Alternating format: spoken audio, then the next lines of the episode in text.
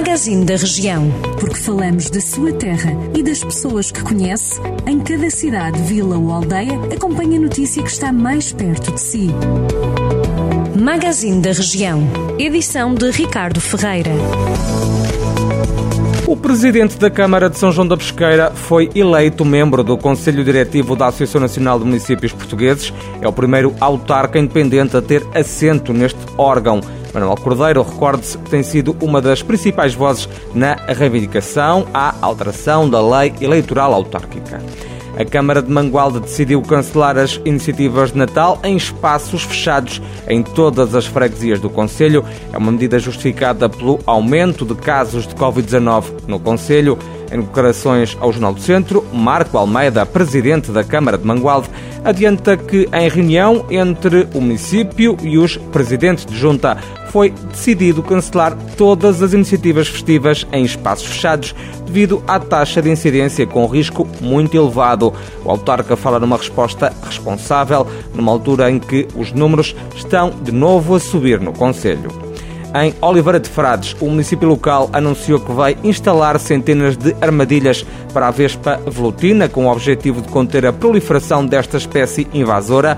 Pretende ainda avançar com ações de sensibilização de toda a população. A Vespa velutina chegou a Oliveira de Frades em 2015, segundo a Câmara Local, após anos de decréscimo sustentado de ninhos desde 2018. Este ano verificou-se um aumento significativo de novas colónias, conforme se tem verificado também noutras regiões do país. Santa Combadão tem das melhores águas da região. A conclusão é do relatório anual dos Serviços de Águas e Resíduos de Portugal, publicado pela ERSAR, a entidade reguladora do setor. No ano passado, os Conselhos de Carregal do Sal e Santa Combadão tinham uma taxa de 100% de água segura a sair das torneiras, pelo contrário de onde ela apresentava 95,11%, era a pior taxa da região.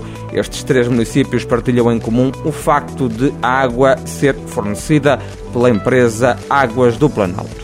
Está aí mais uma edição do programa A Guerra da Beira com o Comércio Local. A iniciativa arrancou a 1 de dezembro, dando a possibilidade a quem faz compras no comércio do Conselho de ganhar num sorteio 20 mil euros em prémios por cada compra efetuada nos estabelecimentos de comércio aderentes ao programa, de valor igual ou superior a 20 euros, recebe-se um cupão que depois terá que ser gasto até 30 de abril em qualquer um dos estabelecimentos aderentes à campanha.